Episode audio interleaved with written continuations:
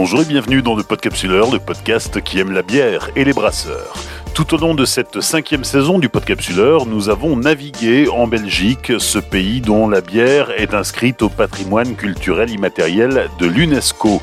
Au fil de nos différents épisodes, nous avons découvert un peu tous les styles de brasserie, des plus classiques aux plus originales, des plus ancestrales, traditionnelles, voire même patrimoniales, aux plus contemporaines. Nous avons aussi exploré les différents styles de bière spécifiques à la Belgique. Et d'ailleurs, si vous avez loupé tel ou tel épisode, je vous encourage vivement à rattraper votre retard.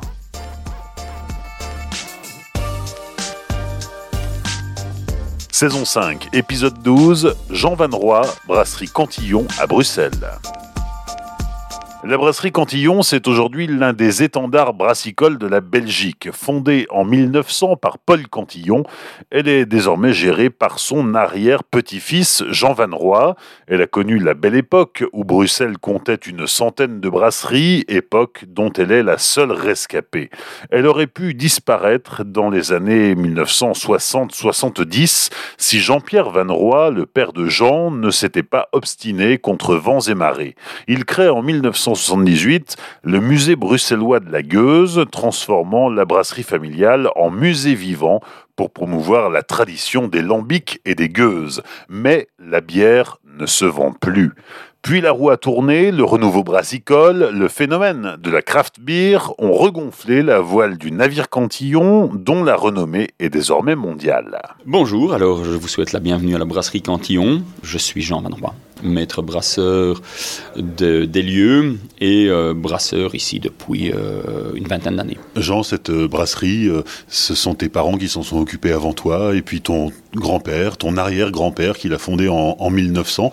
Et c'est une brasserie qui a bien failli disparaître. on a failli, dans les années 70, ne plus entendre parler de Cantillon. Oui, malheureusement, dans, les années, euh, ça commence dans les années 60, hein, le, les brasseries traditionnelles euh, fabriquant du lambic, euh, du vrai lambic, non sucré, disparaissaient au profit des brasseries qui qui tournaient leur veste et qui commençaient à produire des, des, des, bières euh, sucrées, des bières pasteurisées.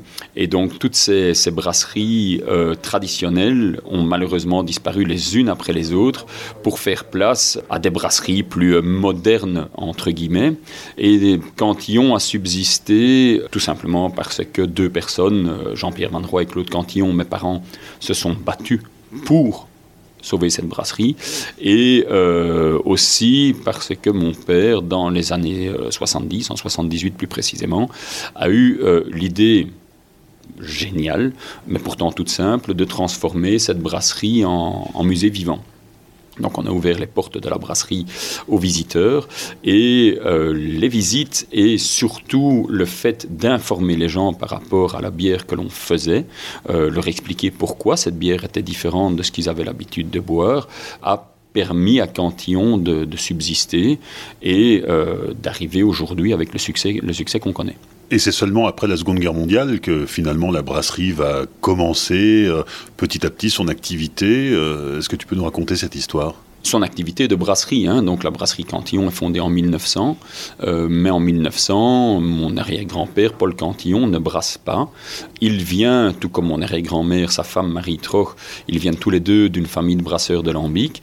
Et Paul Cantillon, plutôt que d'installer une brasserie, euh, va s'installer en tant qu'assembleur. Donc il va aller acheter des mous chez euh, son frère et son beau-frère pour réassembler euh, ses, ses, mous après fermentation et fabriquer ses propres gueuses ou ses propres bières à fruits.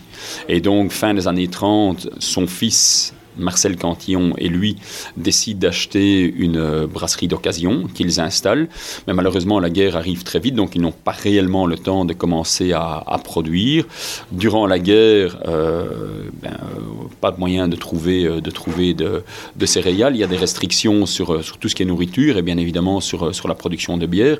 Et donc, on va réellement commencer à produire du lambic ici chez Cantillon avec notre vieux matériel qui date du 19e siècle en pour la saison 45-46. Ouais. Matériel qui n'a pas changé depuis Matériel qui n'a pas changé depuis. Donc on travaille toujours avec euh, la même cuve matière. Une des deux cuves euh, date aussi du 19e. L'autre a été fabriquée pour la brasserie ici en 1937. Le bac refroidissoir est toujours euh, daté du 19e aussi. Et tout ça tourne toujours, uniquement en hiver évidemment, puisqu'on a besoin de températures froides pour pouvoir brasser. Mais tout ça tourne et il est ouvert au public. Les gens peuvent venir visiter la brasserie pendant qu'on y travaille. Alors justement, ce matin en arrivant, on a fait une, visite de la brasserie. Hein. Tu m'as emmené un petit peu partout euh, aux principales étapes de, production de, de, ces, de ces lambics. Et finalement, ça n'a pas grand-chose à voir avec une, une brasserie classique. La bière n'a rien à voir avec une bière classique et pour moi, c'est tellement logique qu'une brasserie de lambic n'ait rien à voir avec une brasserie classique non plus, évidemment. On, est, on travaille ici avec du vieux matériel. C'est pas ça qui fait la particularité. On pourrait travailler avec du matériel plus moderne, tant qu'on utilise toujours notre bac refroidissoir et que le, que le serait toujours ensemencé naturellement avec des levures sauvages de l'air ambiant. La bière serait exactement la même. Mais dans une brasserie de lambic, je crois qu'il y, y a une âme, il y a une vie on ressent ça avec les, les, tonneaux, euh, ces, fûts qu'on retrouve absolument partout, euh, qui sont gorgés de bière vivante. Je, crois que ça se ressent. Et dans une brasserie de lambic, il y a une âme euh, qu'on ne retrouve pas dans une, dans une brasserie classique. La particularité aussi de la brasserie Cantillon, c'est qu'elle s'étend sur plusieurs étages. Alors on commence par le rez-de-chaussée, salle de brassage. Elle s'étend sur plusieurs étages parce qu'il faut savoir que la brasserie a été installée dans un bâtiment qui n'était pas fait pour ça au départ. On travaille sur plusieurs étages effectivement. Donc on a le rez-de-chaussée qui est dédié à la cuve matière, donc la cuve d'empattage où on va transformer l'amidon des céréales en, sucre. Euh, le premier étage où on se retrouve avec les, deux cuves d'ébullition où on va pomper euh, ce mou, où on retrouve aussi le concasseur qui va nous permettre de, faire, de moudre les céréales qui vont tomber à ce moment-là un étage plus bas dans la cuve matière.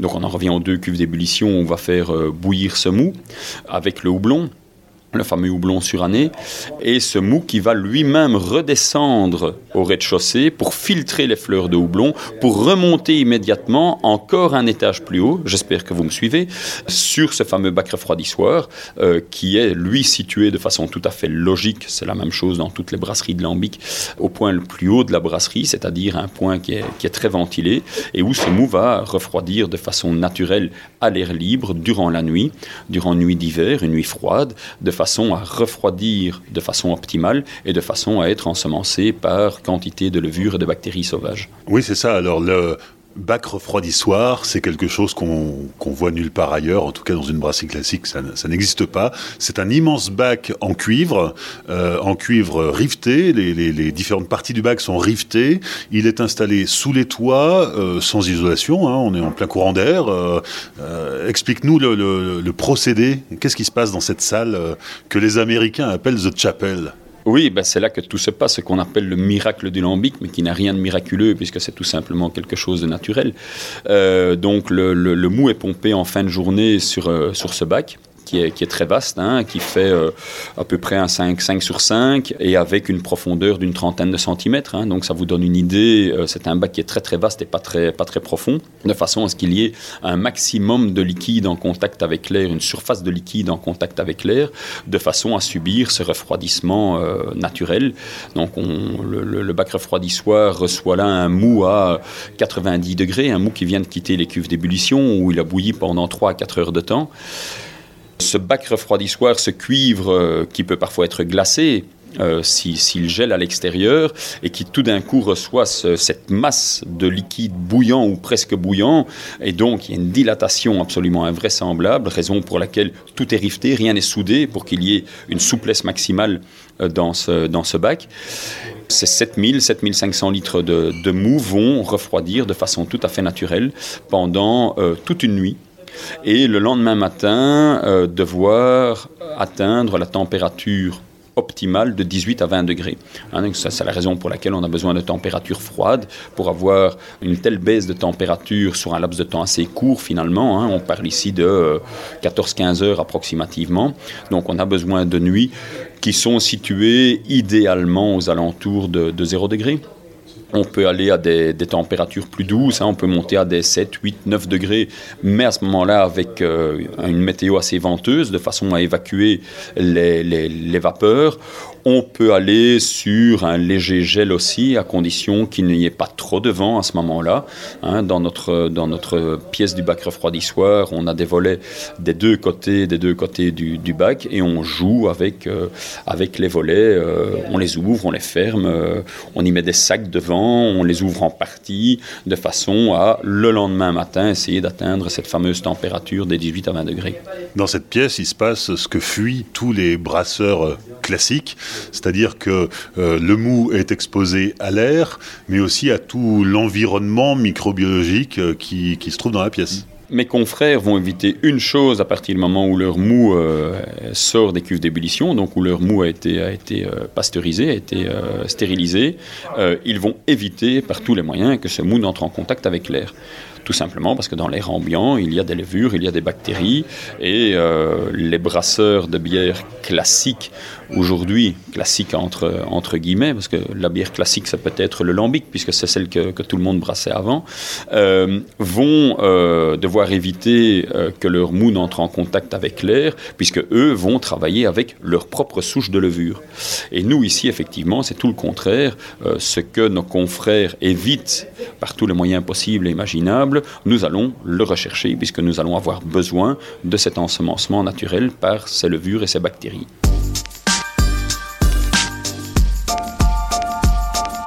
Une fois la nuit passée, le mou est, froid, ensemencé par euh, les micro-organismes qui se trouvent dans la pièce, et ensuite alors, ce, mou est ensemencé par les micro-organismes, comme tu dis très bien, qui se trouvent dans la pièce, puisqu'en fait, le bac refroidissoir, euh, on parle de, la fameuse vallée de la Seine et de ces, euh, levures présentes uniquement ici. Euh, il est quasiment certain, tout le monde s'accorde aujourd'hui à le dire, que les brasseries de Lambic possèdent chacune leur propre microflore qui donne justement ce goût typique à, la bière produite localement. Donc Cantillon a depuis, euh, depuis euh, des dizaines et des dizaines d'années que l'on brasse ici, a créé cette microflore tout à fait, tout à fait spécifique. Et donc ces levures et ces bactéries vont ensemencer le mou et le lendemain matin, ce mou va être mis en fût. Donc on travaille ici uniquement des fûts en bois de seconde main des fûts qui font, pour la très grosse majorité d'entre eux, entre 400 et 500 litres. On utilise quelques, quelques fûts de 220 et des fûts de, qui vont jusqu'à 650, 700 litres. Très peu de foudre. On a deux foudres de 2000 litres, mais je ne suis pas un un grand adepte de ce type type de, volume pour la fermentation du lambic. Et donc le, mou euh, est mis dans ces, dans tonneaux, va commencer à fermenter et cette fermentation va donner naissance donc à une bière qu'on va appeler le lambic, qui sera notre bière de base pour fabriquer plus tard toutes les autres euh, gueuses et bières à fruits. Alors là, tu emploies des gros mots. Euh, lambic, gueuse, c'est quoi la différence? Alors le lambic, comme je l'ai dit, c'est notre bière de base. Donc chaque bière que l'on va brasser ici va s'appeler lambic, excepté pour un brassin par an, l'iris, mais on va, on va l'oublier. Euh, donc le lambic, c'est euh, cette bière qui est fabriquée à base d'un tiers de froment cru, donc non malté, deux tiers d'orge malté et ce houblon suranné. Et donc c'est une bière euh, qui va fermenter de façon tout à fait naturelle, de façon tout à fait spontanée. Et il y a quelques années encore, c'était la dernière bière au monde qui était encore issue de cette fermentation naturelle, de cette fermentation spontanée, ce qui n'est plus le cas aujourd'hui. Aujourd'hui, un peu partout dans le monde, les brasseurs ont recommencé à produire des bières de fermentation naturelle et c'est une très très bonne chose pour ce type, euh, ce type de bière. Mais le lambic reste clairement la bière emblématique à ce, à ce niveau-là. Et donc, euh, c'est la seule bière que l'on brasse ici et c'est pour ça que nous sommes ici dans une brasserie de lambic. On ne parle pas, quand on parle de la brasserie Cantillon, d'une brasserie de gueuse, de cric ou de quoi que ce soit. On ne fabrique ici que du lambic. Et c'est à base de lambic que l'on va fabriquer plus tard les gueuses ou les bières à fruits. Alors allons-y, c'est quoi une gueuse? Alors la gueuse est le résultat euh, d'un assemblage de lambic. Le lambic est euh, le résultat d'une fermentation naturelle. Donc la recette est toujours la même, mais l'ensemencement est différent le temps qui joue un rôle, le type de, de la température, le type de fût qu'on va utiliser, et finalement on ne fait jamais précisément la même bière. Et le rôle le plus important du brasseur dans une brasserie comme la nôtre n'est pas de brasser, puisqu'encore une fois on brasse toujours la même chose. Le rôle le plus important c'est d'assembler ces bières entre elles pour pouvoir commercialiser un produit final qui soit un produit non pas standard, c'est quelque chose qui n'existe pas non plus, mais un produit avec un goût stable, un produit avec un goût que les gens vont pouvoir reconnaître, vont pouvoir identifier. Et pour cela, il va falloir aller goûter tous ces fûts différents, donc des fûts de goût différents, puisqu'un lambic peut être plus acide, peut-être plus amer, peut-être plus insipide, peut-être plus fruité, peut-être plus vineux. Et le rôle le plus important dans la brasserie, c'est d'aller mélanger ces lambics entre eux pour pouvoir commercialiser une bière qui ait un goût, on va dire, linéaire. Et cet assemblage de lambic non pétillant quand il vient du fût, que l'on va mettre en bouteille, on va le champagniser dans la bouteille, et ce lambic pétillant et champagnisé dans la bouteille va porter le nom de gueuse.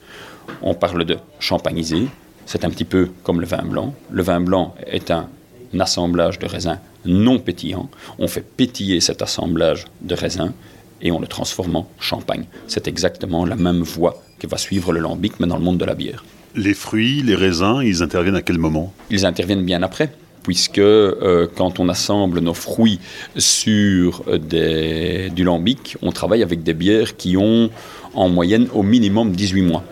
Donc, euh, il faut d'abord que ces bières vieillissent en fût.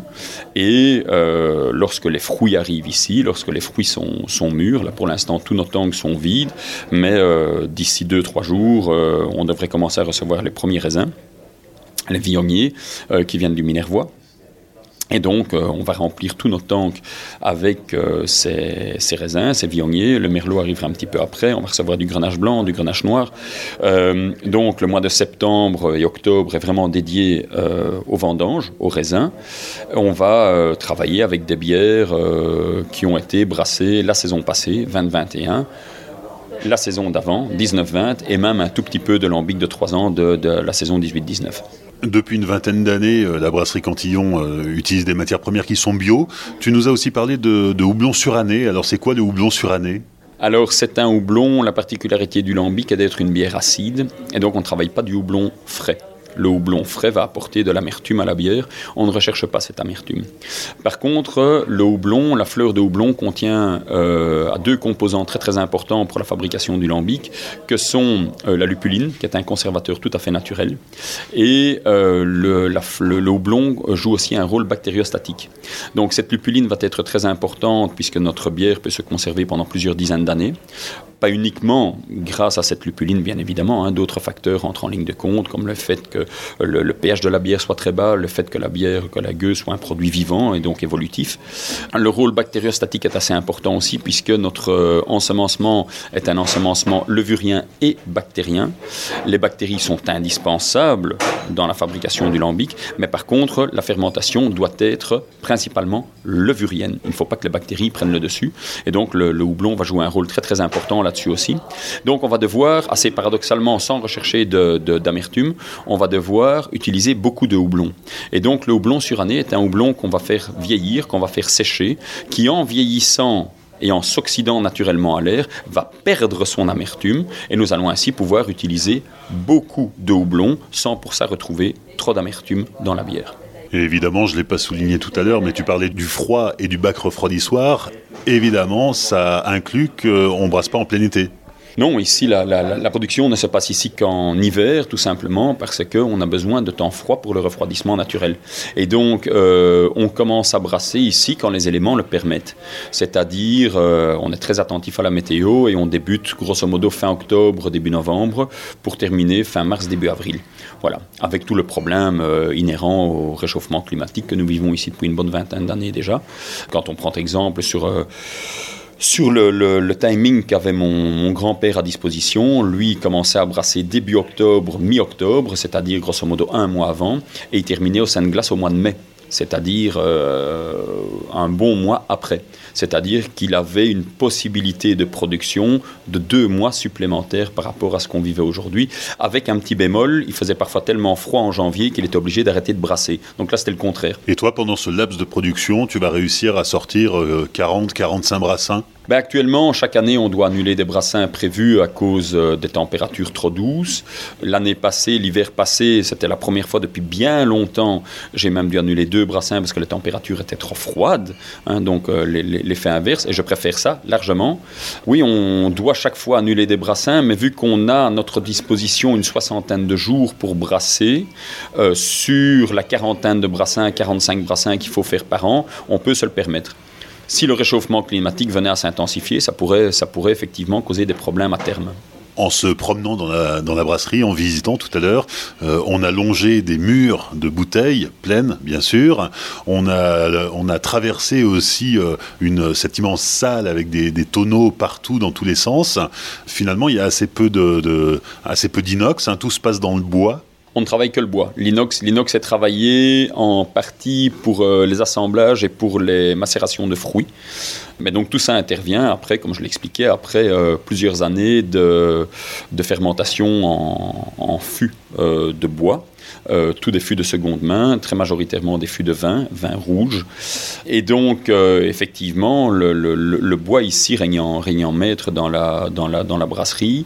Pour ce qui est des murs de bouteilles, on a toujours en permanence ici en stock, que ce soit dans ce bâtiment-ci ou dans l'autre bâtiment, entre 150 et 200 000 bouteilles, ce qui est gigantesque pour une petite production comme la nôtre qui fait 2400, 2500 hectos. Mais euh, on doit conserver des bouteilles pendant parfois plus d'un an. Et donc, automatiquement, ça nous fait une, un, stockage euh, assez, assez phénoménal au niveau, au niveau bouteilles. Pas toutes plus d'un an, hein. heureusement. Les, bières à fruits sortent au bout de, quelques semaines de temps. Hein, ce sont des fermentations qui sont souvent plus rapides, surtout surtout en, fin de l'été, puisqu'on a encore des températures assez chaudes. Mais euh, certaines bières doivent être conservées un à deux ans en, cave. Et toutes ces bouteilles sont destinées aux allocataires, puisque depuis dix ans, la, brasserie Cantillon fonctionne avec un système d'allocation, c'est-à-dire qu'on ne peut pas se, procurer euh, euh, la bière Cantillon n'importe où, j'allais dire. Ici, on parle évidemment pour les professionnels, pour les distributeurs. Hein. La brasserie est ouverte euh, à, monsieur et madame tout le monde pour faire ses achats, avec là aussi euh, des, restrictions. Hein. Euh, ça dépend du type de bière, mais c'est 3 bouteilles, 6 bouteilles, 18 bouteilles. Mais on est obligé de, réduire ça pour essayer de faire plaisir à tout le monde.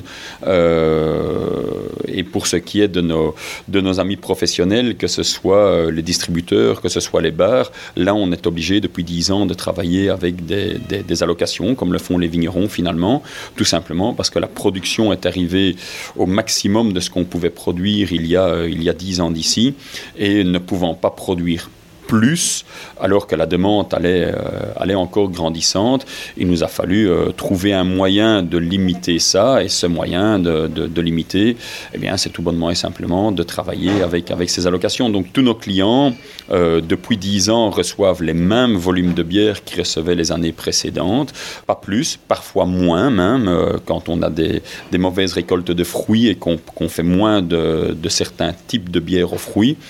On, divise ça au prorata euh, du, volume produit et on essaye de faire plaisir à tout le monde. On ne satisfait réellement personne puisque tout le monde veut plus aujourd'hui.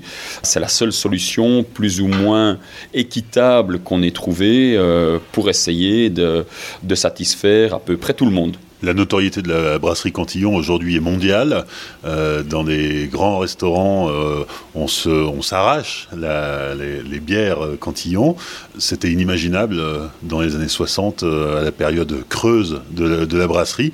Qu'est-ce qui explique, selon toi, ce regain d'intérêt pour une, une bière qui, dont la santé n'était pas florissante? Il ne faut pas remonter dans les années 60, hein. fin 90, début 2000, il n'y a personne qui en voulait non plus. Hein. C'est c'est très récent. Hein. Il, y a, il, y a, 20 ans, il y a 20 ans, on pleurait pour avoir, euh, pour avoir des clients.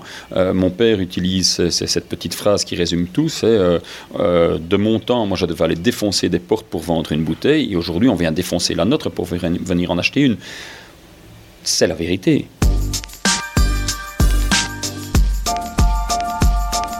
C'est la vérité. Les gens ne voulaient pas du lambic traditionnel il y a 20 ans d'ici encore.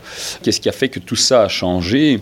Ben, C'est le retour du monde de la bière, hein, euh, ce qu'on appelle en bon français la Craft Revolution, qui a débuté euh, dans les pays anglo-saxons. Donc c'est euh, l'association CAMRA, Campaign for Real Ale en Angleterre, qui est une association très puissante qui dans les années 90 a commencé à se battre pour préserver les quelques brasseries traditionnelles qui subsistaient encore. c'est la fin de la prohibition totale aux États États-Unis dans les années 90. Donc quand on a permis aux gens de recommencer à produire de l'alcool à la maison, euh, ce qui a permis euh, aux homebrewers de démarrer, de grandir et de commencer à, bâtir leur, propre brasserie. Tout ça est arrivé, il y a cette vague euh, anglo-saxonne est arrivée sur le continent principalement en, Scandinavie et assez paradoxalement en Italie. L'Italie a été un des pays précurseurs dans tout ce qui est production de, bière, de bonne bière. Dans les, années, dans les années 90. Et alors à ça, je crois qu'il faut ajouter le retour vers des produits sains les gens dans les années 90, 2000 ont recommencé à euh, chercher des produits vivants, des produits qui ne contenaient pas trop de pesticides, qui étaient faits de façon naturelle. Et euh, le Lambic et la brasserie Cantillon sont vraiment sur ce chemin-là depuis une bonne vingtaine d'années. Et alors l'autre chose aussi qui a joué un rôle, je pense, c'est l'information. Euh, c'est une bière, le lambic traditionnel euh, est une bière qui demande énormément d'informations. La personne qui goûte une bière de Cantillon pour la première fois sans savoir ce qu'il boit va être surprise. C'est immanquable. C'est une bière qui est une bière de niche, c'est une bière qui est beaucoup trop à part du monde de la bière classique. Et quand on goûte un tel produit pour la première fois, on ne peut pas ne pas être surpris. on va aimer ou on ne va pas aimer, mais on va être surpris. Ça, c'est une certitude. La personne qui sera surprise de la façon positive, c'est très bien. Celle qui sera surprise de la façon négative et qui va dire cette bière n'est pas bonne, je n'aime pas, si elle ne reçoit pas des bonnes informations, elle va rester sur cet état d'esprit. Par contre, si on lui donne les informations pour lui dire attention, les gueuses, les criques ou les framboises que tu avais l'habitude de boire sont fabriquées de façon industrielle, c'est sucré, c'est fabriqué en quelques semaines de temps, et tu ne peux pas comparer ce type de bière avec ce que tu viens de boire ici qu'on met deux ou trois ans à réaliser, qui n'est pas sucré. Et ces informations, aujourd'hui, la personne peut aller les chercher sur le net. C'est facile, c'est à la portée de tout le monde. Et donc je crois que là aussi, le net a dû jouer un rôle sur la nouvelle notoriété du lambic.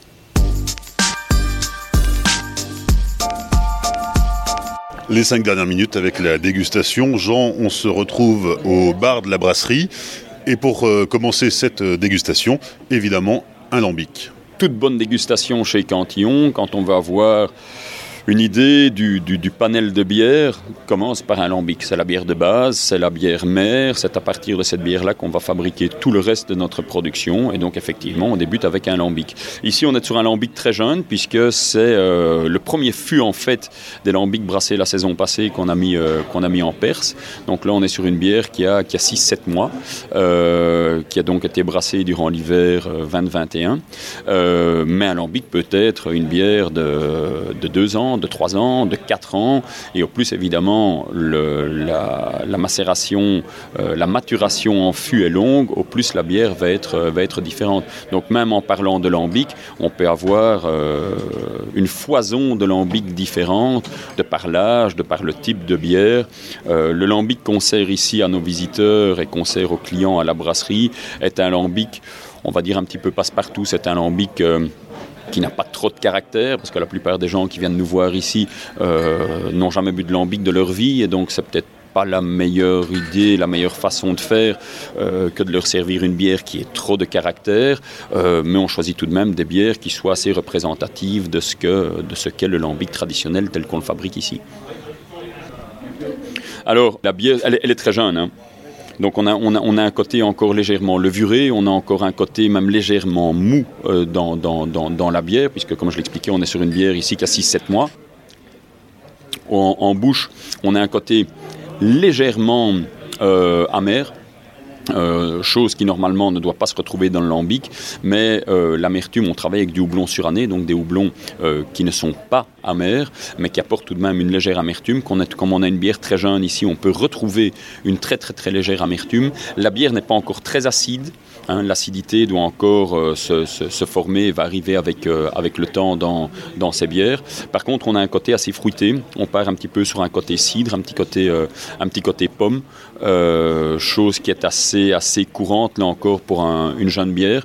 je dirais qu'ici, pour un lambic de cet âge-là, on est sur un, un, grand classique. Et évidemment, pas du tout de pétillance. Pas du tout de pétillance. Le lambic est une bière non pétillante. Elle vient directement du fût en bois. Et comme n'importe quel liquide provenant d'un fût en bois, il n'y a pas de, pétillant. Le, peu de dégagement de gaz carbonique qu'on a, qu'on a dans le tonneau peut s'éventer à travers, à travers le bois. Et le lambic est une bière qui est toujours plate. Deuxième dégustation, Jean, on poursuit logiquement sur une gueuse. La gueuse, on le rappelle, c'est un assemblage de lambic. Alors c'est la bière la plus emblématique d'une brasserie de lambic puisque tous les lambics peuvent être différents. Par contre, pour un, un brasseur de lambic, la gueuse est un petit peu le, le maître étalon de la brasserie, puisque si une gueuse est bien faite, elle doit représenter le goût moyen de tous les lambics qui sont présents dans la brasserie, puisqu'on va assembler des lambics de goûts différents et des lambics d'âge différents. De goûts différents, justement, pour essayer d'avoir euh, cette, cette, base qui reviendra lors de chaque, euh, de chaque assemblage, pour chaque produit, pour chaque gueuse, et d'âge différents, puisqu'on va devoir travailler avec des jeunes bières qui vont apporter un potentiel fermenté cible pour la seconde fermentation en bouteille, et les vieilles bières qui vont apporter plus de, délicatesse et plus de caractère à, ce, à cet assemblage. Dans la bouteille va se produire exactement la même chose que ce qui se passe dans les tonneaux, donc production de gaz carbonique, mais la bouteille étant tout à fait hermétique.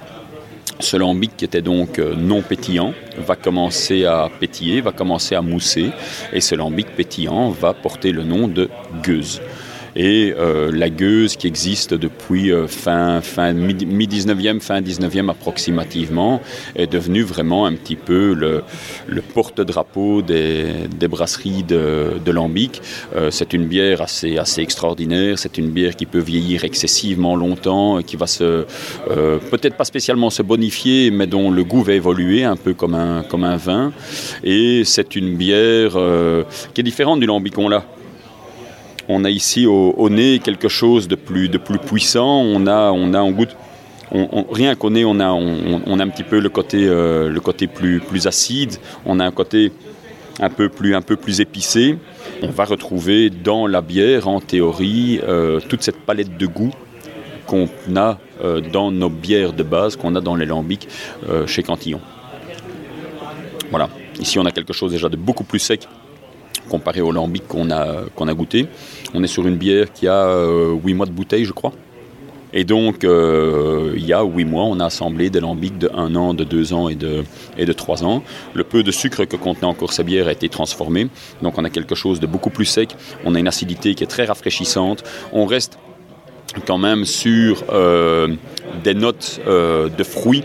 On part un petit peu, on était sur la pomme. Ici, je trouve qu'on part un petit peu plus sur des fruits, des, fruits blancs. Il y a un côté un petit peu, un petit peu pêche acide comme ça.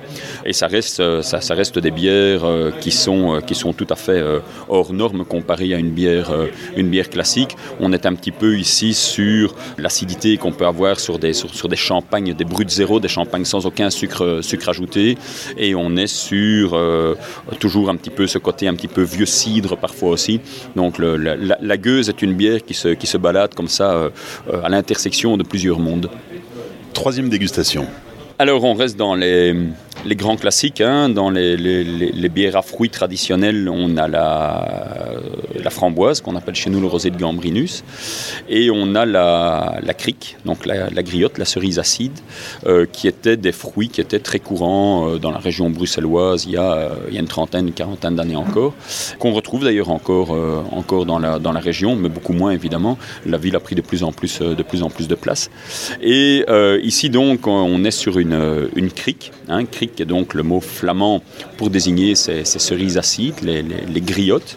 Donc on va assembler euh, durant l'été des, griottes avec le lambic. Ici, on travaille sur 180 à 200 grammes de fruits frais par litre de, lambic. Les lambics utilisés sont des bières qui ont... Euh, un an et demi, entre un an et deux ans d'âge approximativement. On ne travaille pas des bières de, de 3 et sûrement pas des bières de 4 ans d'âge sur, euh, euh, sur la crique. On va laisser les fruits macérer pendant 2-3 mois. La bière va extraire les arômes, les saveurs, la couleur du fruit, sera mise en bouteille. Euh, on va euh, de temps en temps, suivant ce qu'on va obtenir comme résultat au niveau de la concentration fruitée, on va rajouter du jeune lambic pour la seconde fermentation en bouteille. Si pas de rajout de jeune lambic, un tout petit peu de sucre pour permettre encore une fois cette, euh, seconde fermentation, cette champagnisation en, bouteille. on reste au nez, donc on est sur quelque chose de très fruité, on est sur du fruit rouge, clairement. On est sur une bière très sèche toujours, donc le, les, les, griottes ne sont pas des fruits qui sont, qui sont très sucrés. Le peu de sucre apporté par, euh, par les fruits va être transformé par le lambic lors de la fermentation, euh, la fermentation avec les fruits pendant la macération. C'est une bière qui va surtout apporter, euh, un fruit pardon, qui va surtout apporter un petit peu plus d'acidité. Donc on a déjà l'acidité naturelle du lambic qui va être additionnée par cette acidité du fruit. Et ça fait de la crique une bière qui est très désaltérante, une bière qui est très rafraîchissante. Et c'est pour ça que pendant très très longtemps, euh, la crique a été considérée comme une bière d'été. On buvait la crique en été parce que c'était quelque chose de très rafraîchissant. Et assez paradoxalement, même quand euh, la mode dans les années, euh, dans les années 60, 70, quand la mode est arrivée à ces bières, ces criques sucrées faites à base d'arômes de synthèse, de sirop et sans lambic, mais qui malheureusement portaient toujours le nom de crique lambic, c'était des bières qui étaient quasiment aussi sucrées qu'un soft, mais que les gens continuaient à boire en été, on gardait toujours ce même principe. On en est revenu aujourd'hui de plus en plus, heureusement, aux vrais criques, fabriqués à base de vrais lambics et à base de fruits frais. Et donc, ce sont, ce sont des bières qui, euh, en bouche, ont ce côté, euh, cette, cette, double acidité qui en fait quelque chose d'excessivement rafraîchissant. Ce sont des bières euh, dont le fruité est toujours bien présent, que moi je conseille toujours de boire jeune pour garder ce côté fruité, parce que comme la gueuse, les bières à fruits peuvent se conserver aussi, mais la plupart de nos bières, sauf quelques exceptions, euh, vont perdre de leur fruité avec, euh, avec le temps. Et il euh, y a ce petit côté légèrement boisé, légèrement amande, qu'on retrouve toujours dans la crique cantillon aussi, qui provient des, des noyaux de cerises, hein, puisqu'on travaille avec des cerises qui ne sont pas dénoyautées. Le noyau joue un rôle assez important là-dedans. Et voilà, on en, ça, en fait une bière euh, hors norme, une bière, une bière vraiment euh, à part. Le côté fruité, euh, puisqu'on parle toujours du, lambic comme étant le, le chaînon manquant entre le monde du vin et le monde de la bière, le côté fruité nous rapproche d'ailleurs de plus en plus de ce monde du vin dont on va encore, je crois, se rapprocher lors des, des dégustations suivantes. Quatrième dégustation, Jean, la foufoune. Alors oui, ce, petit nom assez particulier qui vient du, du producteur, hein, puisque c'est une bière qui a été faite dans les années 90 sous l'impulsion de nos amis viticulteurs euh, euh, François Ribaud et René Gendard. Euh, qui, voulait, faire une bière locale, mais sans le faire avec le raisin. Euh, donc ils ont choisi de faire des essais avec l'autre fruit emblématique de la Côte du Rhône, euh, qui est l'abricot. Et ça a donné des excellents résultats. Et ces abricots viennent de chez leur voisin et ami François de Rona, surnommé Foufoune. Et donc, euh, ils ont eu l'excellente idée d'appeler cette bière comme ça, qui nous a quand même euh, apporté quelques, petits problèmes, mais euh, qu'on a toujours conservé. Et donc, les, abricots nous viennent de Tain-l'Hermitage. C'est la variété Bergeron, c'est une superbe variété d'abricots, c'est très fruité, il y a une belle petite acidité bien, tendue là-dedans. C'est vraiment un, très très beau fruit qu'on fait donc maintenant depuis une, une bonne vingtaine d'années ici. Les fruits nous arrivent euh, fin juin, début juillet maintenant. Hein, on reçoit les fruits de plus en plus tôt. Avant, ils arrivaient plutôt vers la, mi-juillet. Et macération assez courte, ce sont des fruits euh, qui euh, libèrent très rapidement tous leurs arômes, toutes leurs saveurs. On a des macérations de 4 ou 5 semaines sur, sur ce type de fruits. Et donc là, on est sur la bière qu'on a, qu a mis en bouteille il y a, a même pas deux semaines. Donc on est sur quelque chose de, très frais. Au nez, on a, bien, on a bien le côté abricot, le côté un peu confiture, euh, un peu, un peu, un peu fruit confit. Et en bouche, on a une belle fraîcheur, encore une fois, toujours ce côté acidulé, puisque l'abricot est un fruit mi-acide. Donc, on n'est pas sur une acidité aussi marquée que sur, euh, que sur la crique. On a une certaine rondeur, on a un petit peu de moelleux dans la bière, mais on a le côté fruité, on part sur le côté abricot, on part sur le côté un petit peu fruit blanc en règle, en règle générale, et on a cette, cette fraîcheur qui vient tendre tout ça, et euh, ça fait, ça, fait de la, de la foufoune une bière qui est très très agréable. Là aussi une bière, une bière d'été, on va la sortir d'ailleurs très très prochainement ici, euh, puisque manifestement le soleil revient dans la région, que les gens puissent encore un peu en profiter. Cinquième dégustation. Alors, cinquième dégustation, on quitte un petit peu euh, les, chemins classiques euh, qu'on avait parcourus depuis, depuis le début. On était déjà un tout petit peu sorti avec l'abricot, qui n'est bien évidemment pas un, fruit, un fruit local. Et euh, on passe dans ce monde que j'affectionne beaucoup, euh, le, monde, le monde du vin, le monde des raisins. On a produit euh, ou reproduit, parce que c'est une bière euh, assez traditionnelle dans, la, dans une toute petite région située au sud-est de Bruxelles, le lambic au raisin. on a recommencé, mon père a recommencé à produire ces, lambics au raisin à la fin des, années, fin des années 70, avant de produire dans les années 80 la cuvée des Neuf Nations, qui était un lambic additionné de muscat. Et puis on a continué à travailler avec des raisins. On a euh, fait les premiers essais avec des raisins de vigne euh, début des années 90, avec des raisins Merlot et Cabernet Franc en provenance du Château Bel Air, premier grand cru classé de Saint-Émilion, puisque mon père avait fait la, connaissance de Pascal Delbecq, qui était le régisseur du château à l'époque. Et donc on a commencé à travailler avec des raisins de vigne jusqu'à ce que euh, je découvre et je me passionne pour les vins nature et pour les viticulteurs euh, qui font toujours du vin nature. On fait des choses tout à fait différentes. Ils font du vin, euh, je fais de la bière, mais on parle exactement le même langage. On a la même passion. Et donc on a commencé à travailler avec des, raisins en provenance de chez ces gens-là, euh, de domaines assez extraordinaires. Et ici, on est euh, sur euh, du menu Pinot qui vient de Loire, de chez Olivier Lemasson qui nous a malheureusement quitté cette année-ci. Donc, on, faisait avec Olivier du menu Pinot ou du, du Pinot d'Onis. Ici, on est donc sur ce, cépage blanc de Loire on a un côté, euh, un, côté, un côté vineux et de bière. On est tout de même ici sur une bière qui a été embouteillée euh, fin 2018, donc qui va quand même sur ces, trois ans. Donc là, on est sur la, récolte de, de raisins 2018. Et on a ce côté très vineux en bouche. Les bulles nous rappellent quand même bien que c'est de, la bière, mais on ferait une dégustation à l'aveugle avec une telle bière comme ça, je crois qu'il y a quand même peu de gens qui seraient capables de reconnaître de la bière si le produit n'était pas, euh, pétillant. Parce qu'on a le côté vineux, on a le côté rond, on a moins d'acidité que sur les deux bières à fruits précédentes qu'on a bu, la crique et l'abricot. Et on a ce côté pêche, ce côté euh, fruit blanc qui est, qui est, bien, qui est bien, bien présent. Et euh, voilà, ça c'est une bière. Euh, on parlait des bières à fruits que normalement je conseille de boire, de boire assez rapidement. Ici, par contre, on est sur une bière, le, le menu Pinot, qui pour moi, doit être justement conservé deux à trois ans avant d'atteindre la plénitude de, de ce qu'elle peut vraiment donner aux consommateurs. Voilà. Et j'espère sincèrement, en mémoire d'Olivier, que c'est une bière qu'on pourra continuer à produire dans les, euh, dans les années qui viennent.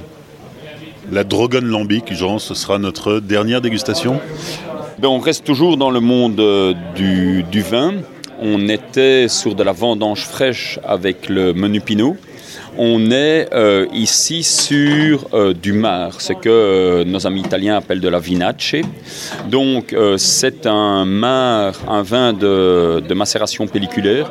Ce sont en fait des raisins qui viennent de Campanie, donc le sud de l'Italie, de chez mes amis Cantina Giardino, Antonio et, Daniela, qui ont un superbe domaine en Campanie, à une heure de route de, Naples. Ce sont des gens qui sont passionnés de terroir, puisqu'ils ne travaillent qu'avec des cépages locaux, tous leurs fûts sont en bois local, ils n'ont pas de fûts de chêne, euh, c'est du mûrier, c'est du châtaignier, du cerisier, et ils ont même une petite production de vin vieilli en amphore. L'amphore a été fabriqué avec l'argile de leur domaine. Donc plus de terroir que ça, c'est assez, assez difficile.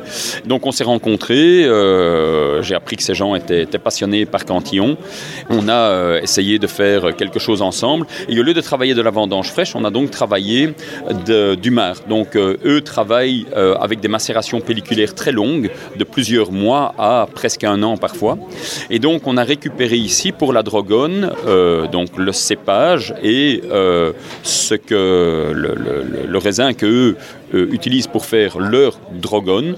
On a appelé la bière drogone lambic. Et ce cépage, c'est l'Alianico. L'Alianico est un cépage local qui est euh, très puissant, très tannique. Et en travaillant avec les mares, on atténue déjà un petit peu le côté tannique du raisin, on accentue le côté vineux et euh, le côté légèrement, légèrement alcoolisé, puisqu'en fait les mares qu'il m'envoie ici sont pressées, mais pas trop. Donc les raisins euh, restent encore un petit peu, un petit peu humides de, vin. Et donc, à la place d'utiliser des fruits frais, on assemble ce type de marc sur le, sur le lambic. Et ça donne donc naissance à cette bière qui n'est pas aussi colorée que peut l'être une cantillon quand on travaille avec des vendanges fraîches, des raisins, euh, des raisins rouges de vendanges fraîches, mais qui a tout de même une très belle couleur qui part un petit peu vers euh, le côté qu'on a sur nos framboises, qu'on a sur notre, notre rosé du Gambrinus on a un nez vineux avec un côté tout de même un peu, un peu tannique. On sent directement la sécheresse qu'on n'avait pas dans la, vendange fraîche euh, précédente, tout simplement parce qu'ici, tous les sucres ont déjà été transformés pour fabriquer l'alcool du vin. Et donc, on est sur quelque chose de plus, de plus sec. On se rapproche un petit peu d'un nez qui est plus proche de la crique qu'on avait, euh, qu'on avait au départ de la dégustation. Et en bouche, la bière étant un tout petit peu trop fraîche d'ailleurs. Hein, nos, frigos sont à, à 14 degrés, mais certaines bières vont se satisfaire du 14 degrés. Moi, je dis toujours, quand on travaille avec des, des, lambics additionnés de, de, raisins rouges ou de, de marc de, vin rouge, 18-20 degrés, ça fait, ça fait vraiment pas peur à la bière. Donc ici, euh, on devrait même un tout petit peu la, la, la réchauffer en main. Mais on a quelque chose d'excessivement fruité, on a quelque chose de très vineux. Et encore une fois, comme le, menu Pinot, ça, en dégustation à l'aveugle, ça passe sans aucun problème comme étant du vin.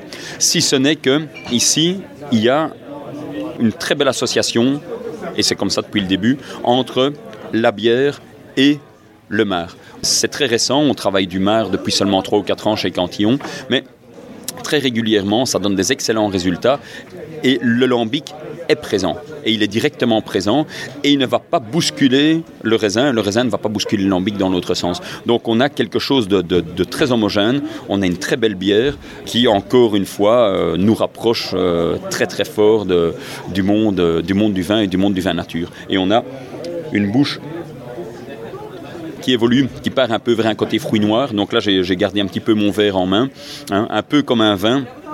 Aussi, la température fait que le côté aromatique, le côté gustatif peut évoluer très très vite.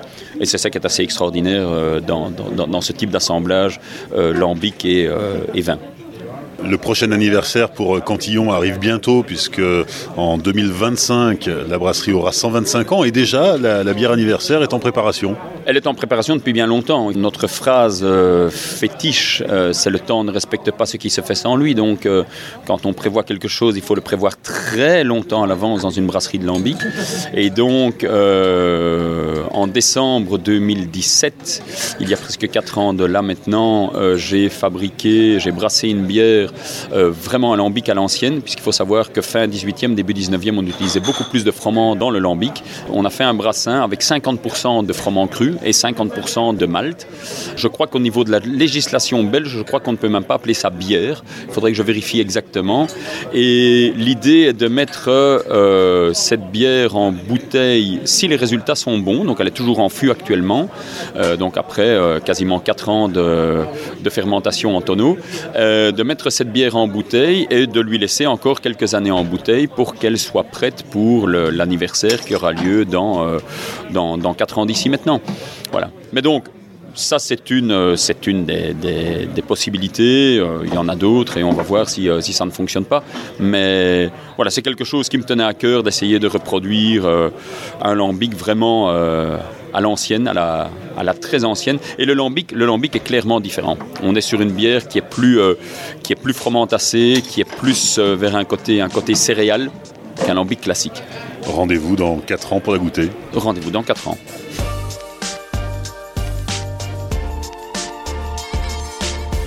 Merci à Jean Van Roy et à toute l'équipe de la brasserie Cantillon pour leur accueil lors de l'enregistrement de cet épisode. Rendez-vous sur les réseaux sociaux du Podcapsuleur, Facebook, Twitter et Instagram pour découvrir en images la brasserie Cantillon. Pensez à partager cet épisode autour de vous. Merci de laisser un commentaire et 5 étoiles sur Apple Podcast. Et n'oubliez pas de soutenir le podcast sur tipeee.com slash podcapsuleur. Enfin, souvenez-vous, l'abus d'alcool est dangereux pour la santé, alors savourez mais sans forcer.